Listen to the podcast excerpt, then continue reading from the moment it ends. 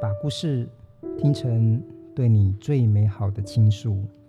听见你的好。诶，今天我们要谈的呢是江秀琼导演的《艾草》这部片哈。那这部片其实呢是公视人生剧展的一个很好的作品。那听见你的好呢，我们将要进行一系列他们的人生，我们的故事这个企划。我们想要谈这一系列公视。呃，不错的这个人生剧展的作品哈。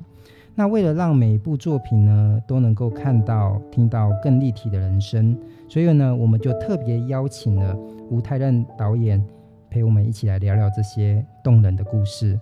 呃，吴导跟大家打个招呼吧。Hello，各位听众朋友，大家好。嗯，这个吴太任导演其实是台湾非常重要的这个纪录片导演哦，就是他曾经获得。台北电影节最佳纪录片奖，那同时呢，也曾经勇夺台北电影奖的百万首奖。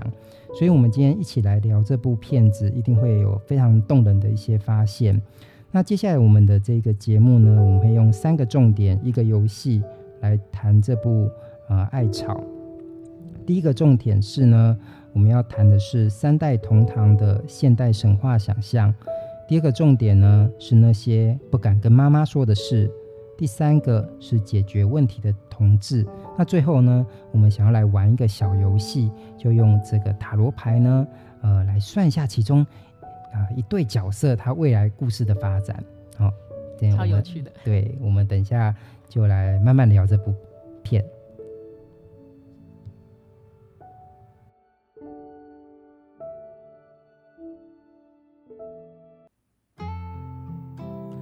欢迎来到听见你的好，让一首诗、一个故事、一场电影，也能听懂你的生活。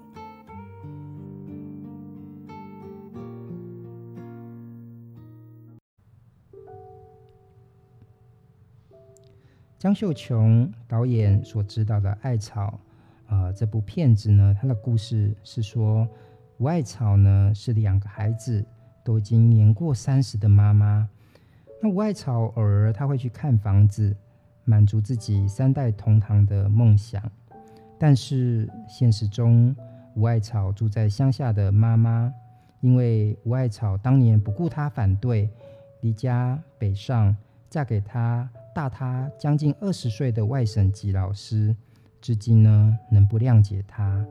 而吴爱草自己两个小孩呢，就是儿子宋海跟女儿宋玲，表面看似未婚啊，其实呢都藏着同志跟未婚生女的问题，准备要引爆。所以，其实在这部片当中，我们第一个重点就是要谈的，就是三代同堂的现代神话想象。在这部片子当中，其实有一个非常精彩的一个段落哈。就是吴艾草呢，他会呃自己去看房子嘛。那其实看那个房子的过程当中，其实呃有很多的一个场景，比如说他会呃坐在那个呃那个预售屋的呃柔软的沙发，然后就睡着了，好像呢都有一些梦想存在。那舞蹈，你觉得在看这些桥段的时候有什么发现吗？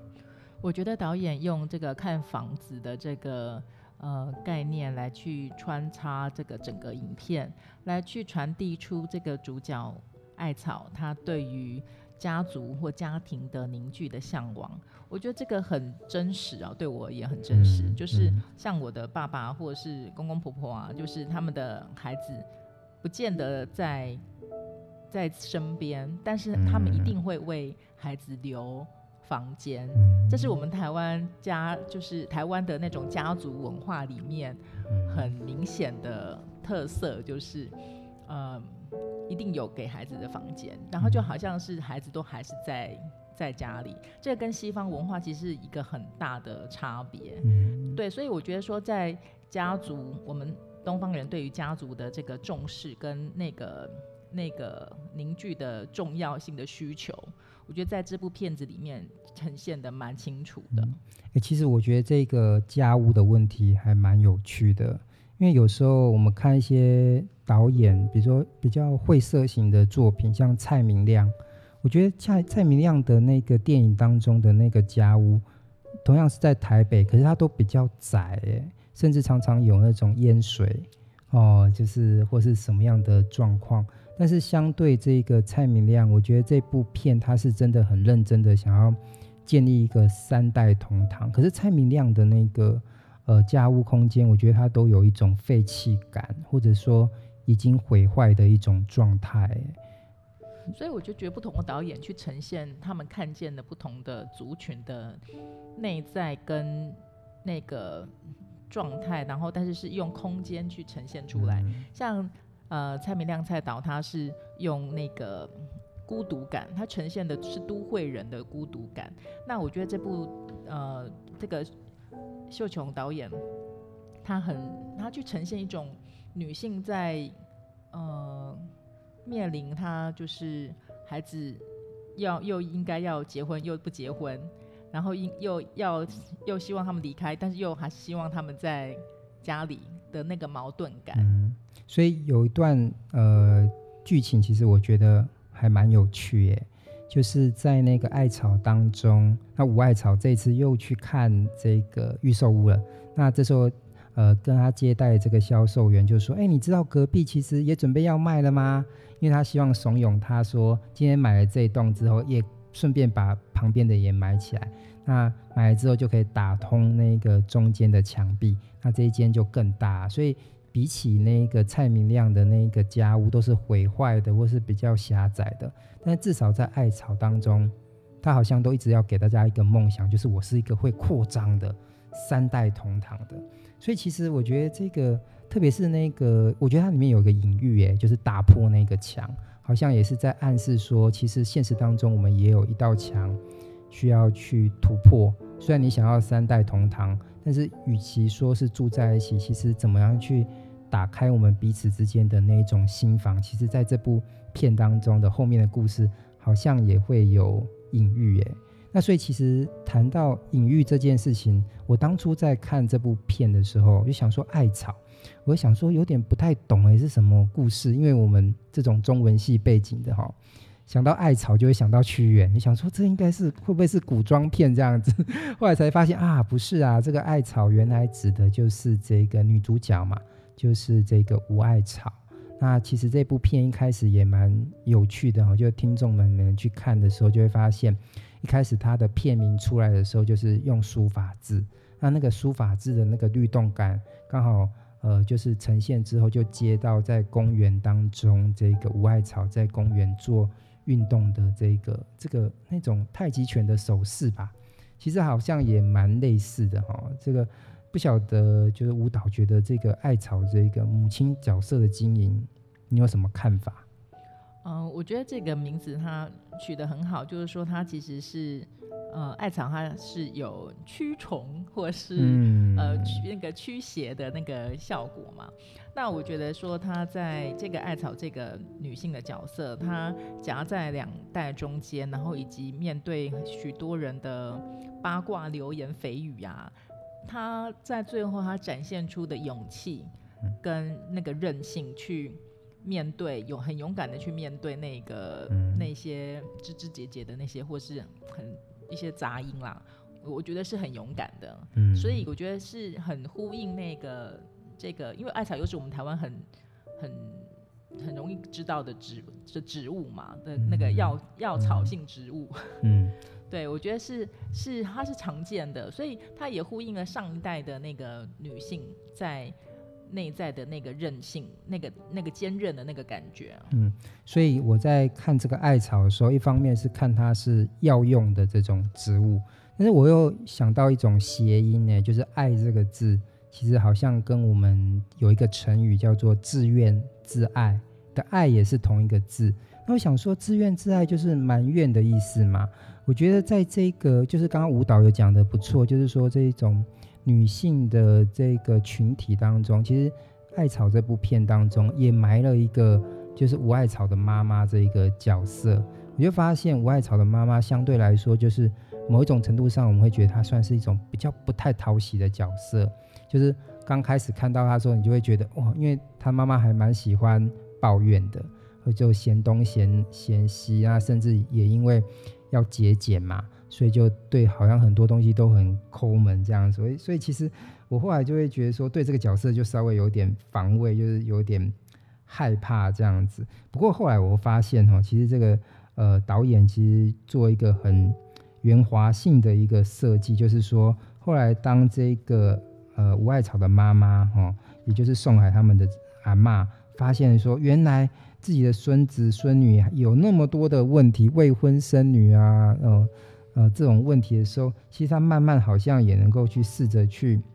呃调试这些事情。不过调试的方法哈，我会觉得说还是属于那种刀子口豆腐心的方式。所以这部片最后这种结尾的时候。他就是吴爱草的妈妈，就特别就打电话给吴爱草，就是说啊，我跟你讲啊，就是说你应该要应该要怎么样去跟人家说你你女儿未婚生女这件事情，你要说她嫁给的那个人其实也是有钱人，或是什么样的状况。所以我觉得虽然他是刀子口豆腐心，但是还是有表现出就是对那个孙女的关心，但是他好好像某种程度上。好像还是要维持住我们传统觉得那种高大上的那种状态，他才能够去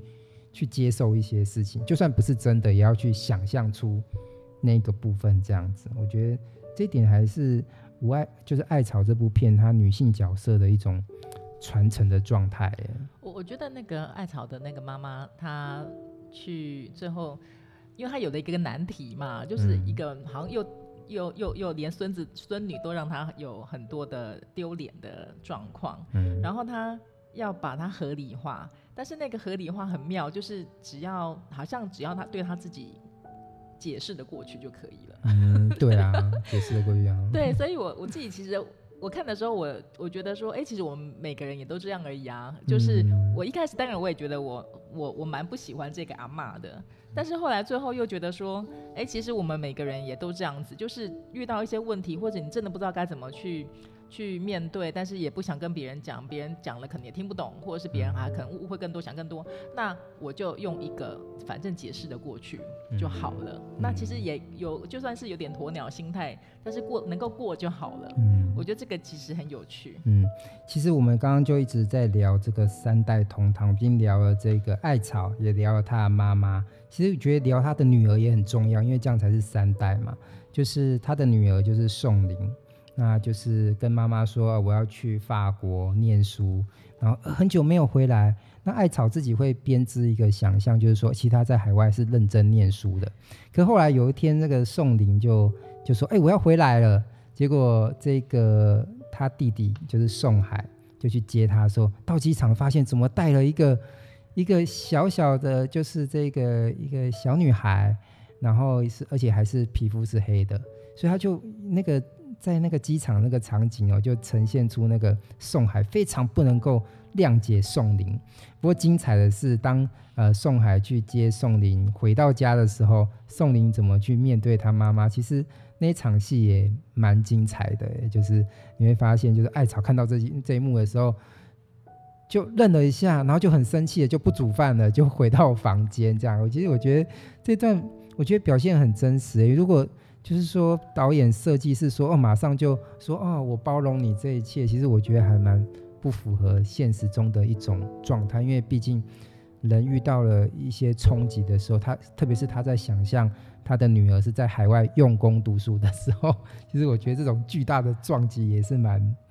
蛮让人家就这种调试是这个情节设计上一个蛮棒的部分。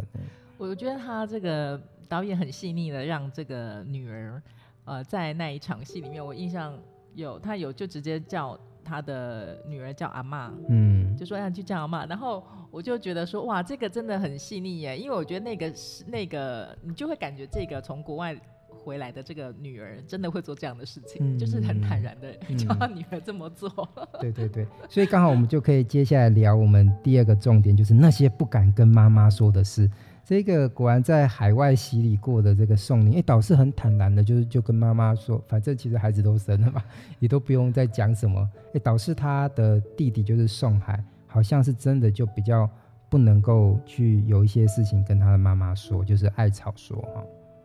对，我觉得那时候看到说他弟弟知道他女儿，他姐姐生了一个女儿，嗯、然后就在车上就很凶的对他姐姐说：“嗯、呃，你为什么不跟？就是有没有把我们当家人？”嗯、然后我就想说：“你你有什么资格讲这种话？你自己还不是一样？你更夸张好吗？”对、啊，因为你是同志啊。就是我说的那个更夸张，是说你你根本自己都还扛扛，就是盖着，就是人家至少已经被康了，那、嗯、你是还盖着、嗯？对，我觉得盖着是比 被康更严重的。就变成说他自己也没有，就是宋海自己呢 也没有跟妈妈说自己就是同志的事情，那导师会去责怪姐姐说，你怎么可以不跟大家讲说你未婚就是生女这件事情？所以其实有时候就是像。舞蹈自己本身也也是一个母亲啊，当然我自己也是个呃父亲啊。诶，你有没有什么事情是不敢跟妈妈说的？或者说，诶，有一天你发现，就说原来你小孩子也有事情在瞒着你的时候，你是怎么样去应对这些事情？对，我觉得呃，因为呃，我知道导演秀琼他自己也也是有孩子的嘛，所以我觉得说呃，看他这个片子的时候，我真的觉得有很多部分是蛮会打到我的，就是。我作为一个妈妈，你真的会很害怕的，就是小孩子不跟你说真的很重要的事。嗯，对。但是我自己这些年这样下来，也觉得说好像这也是必然的事情，因为我自己也有一堆事情没有跟我爸妈讲。嗯，每个人都有一个呃，对于妈妈、爸爸所存在的一个秘密，这样子。对呀、啊，就是一个想象这样子。然后我觉得印象深刻就是说，其实我自己从高中的时候，我就很希望可以当导演。但是我始终不敢讲哎、欸，嗯，所以我在大学的时候，我都还是跟我妈讲说，我那时候要填志愿，我都还是说，哎、欸，妈妈，我跟你讲哦，就是我要填，我是填淡江大船，因为表面上就是他好像可以去媒体工作，可以当个记者，好像比较赚钱，然后实际上我觉得我是想要去那边学拍片，对，然后但是我妈妈就到处跟别人说啊，我是以后要当记者。然后其实很妙哦，就是就算我后来当了纪录片导演，然后呃，我的家人都还是跟别人说我是记者。嗯，哎、欸，这个我可以跟你做互动分享。哎，我我相对来说，我就是一个很勇敢的跟爸爸妈妈讲的人。哎，像我以前就是也是考大学，对不对？我就说我要念中文系，我都不遮掩。我不像你说啊，你在念大传，其实是要当。导演，而不是要去做记者，我就直接说，我就是要念中文系，我从头到尾都填中文系。哇，你好有 guts 哦！对，但是后来我的路径有点跟你类似，就是我我我爸妈都跟都跟别人说我是念外文系，就像你爸妈跟人家说你是做记者，但是我爸妈跟跟人家说我是念外文系，所以我觉得这可以跟这部片有一个呼应的，就是我们刚刚讲的，就是那个刀子口豆腐心嘛。就是那个阿嬷都会说，呃，你要去怎么样讲，你是什么样高大上的职业？我觉得我们有时候就算勇敢的跟你的爸妈讲，他还是会把你变成另外一种事实这样子。我觉得有时候，所以呃，我看这样还是勇敢的讲好了，因为反正都会被被。被改成别的样子嘛，这样子。对对，没错。那所以其实我觉得这边故事哈，也有个很精彩的部分呢，就变成说，变成现在后来的故事，就变成说，艾草也要帮他的女儿去跟他的妈妈讲说，哎，你的孙女未婚生女。其实他好像也要肩负这个不敢跟妈妈讲，因为他有一个桥段也也是特别讲，就是说，就是艾草就对他的女儿说，我看你怎么跟阿嬷说。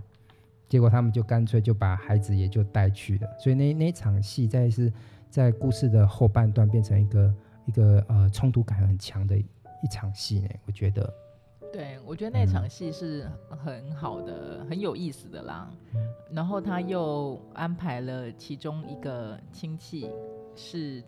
去。呃，大陆的太太回来嘛，嗯，然后那个对话，我觉得本身是很有趣的，很精彩的啦。嗯、对，因为大家变成呃，所有人都回来，就变成你所有面临到就是那种亲友的压力耶。我觉得有时候我们呃之前常常去聊的一个话题叫做情绪勒索。其实我觉得在这一个场景当中，就我觉得是有一个很强大的情绪勒索在，就是你必须要面对。不同人对你的情绪期许，而你又偏偏走向一个或许跟他们所期许的路不一样。这时候你就坦诚不公的说出这件事情的时候，其实你也在勇敢的去抵抗那一些情绪勒索，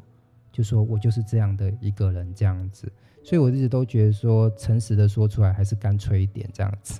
我 我觉得是难难以面对的是，就是说你可能很重要的人用很愤怒的情绪去对待你的时候，嗯、他比较像是是说用一种很强势的一个愤怒感或者是不认同感去压迫你，要你去屈服，去呃去顺着他的意思做。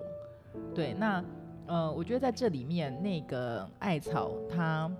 很勇敢的去在那个家族里面，在发生这样的事情的时候，他，呃，他还是去帮他的女儿出头，去去面对这一切。但是我觉得他用不是用一种很愤怒的方式，或是很抗议的方式，他就是很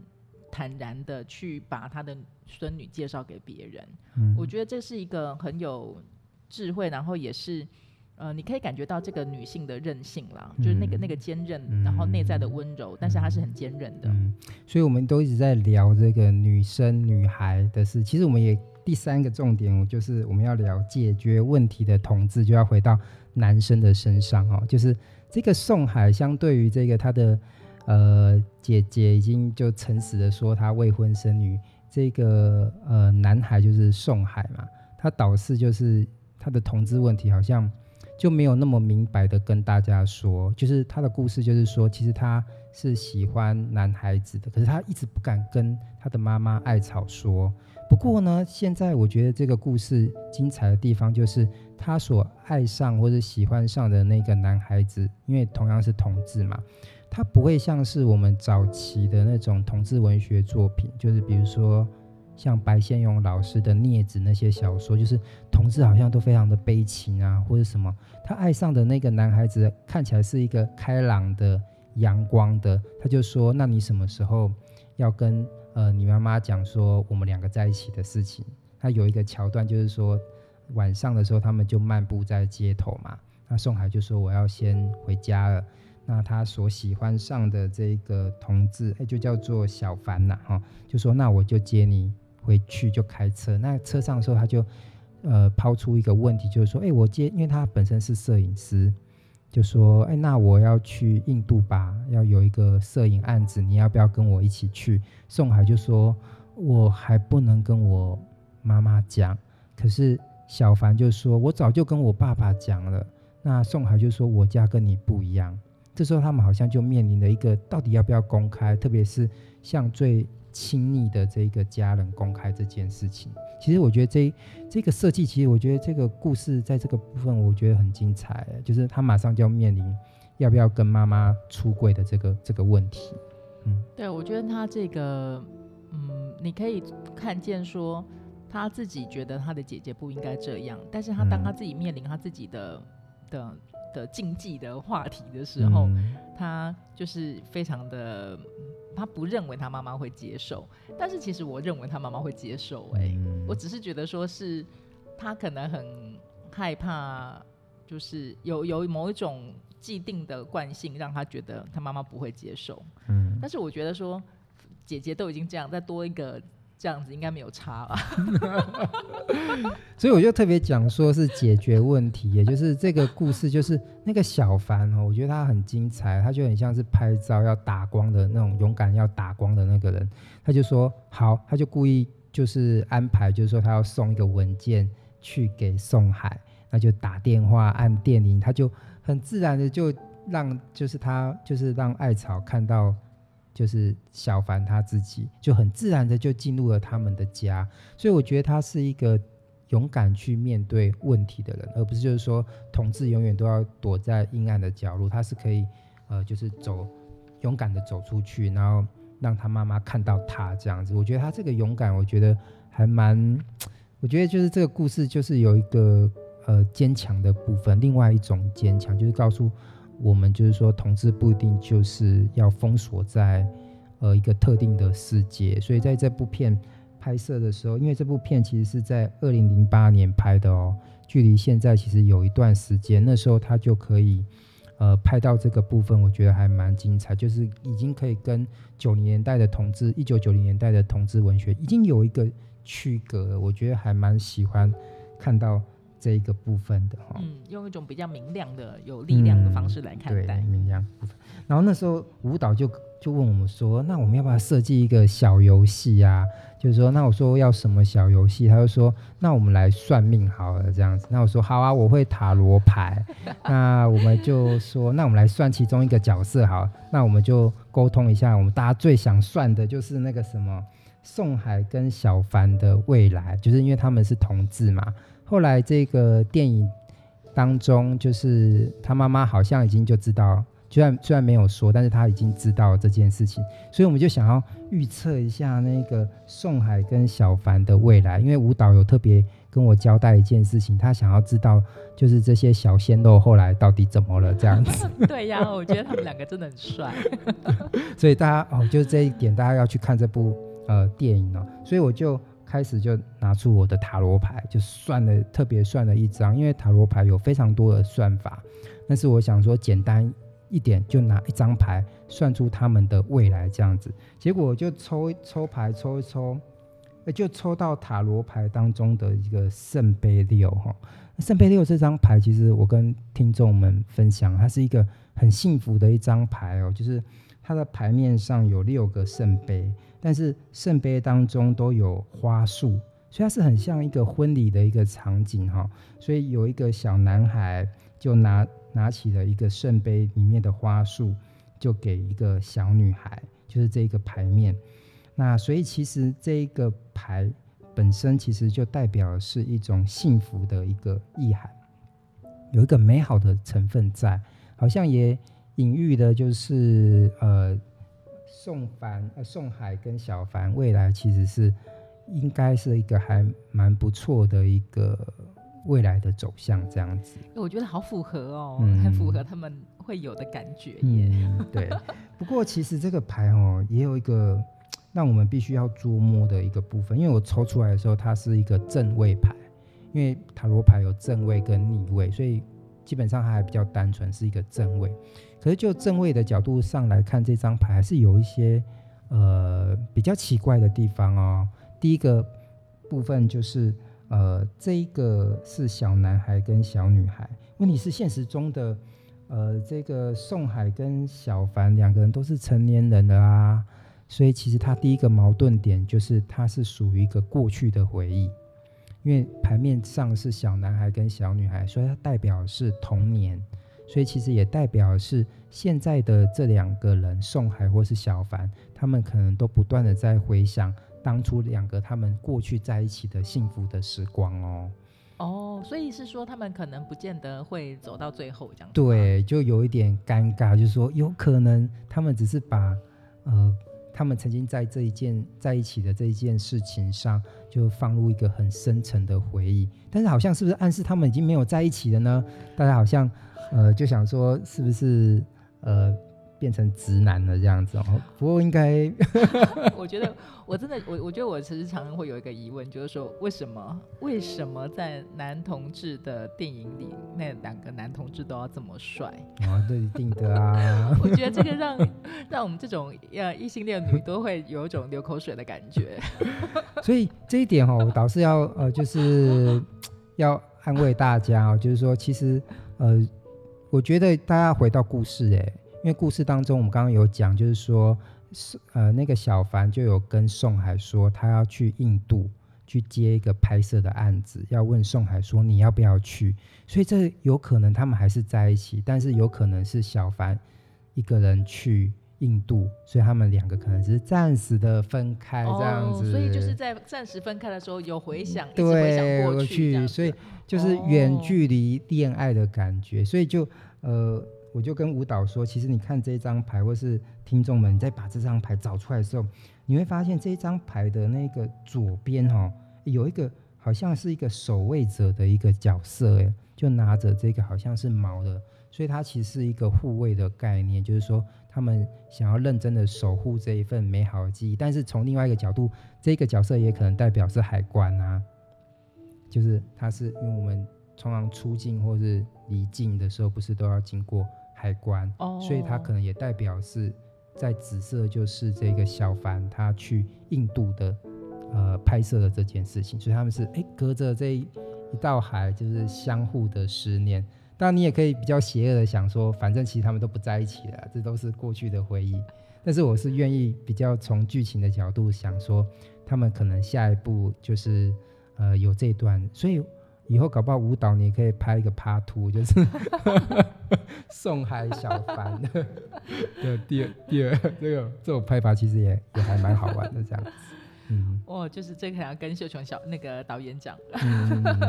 对。那我们今天对我们今天的这个他们的故事，我们啊他们的人生，我们的故事呢？哎，我们今天就聊这个江秀琼导演的这部片《艾草》，那就欢迎啊大家收听，然后持续的关注我们。OK，谢谢，拜拜，拜拜。拜拜。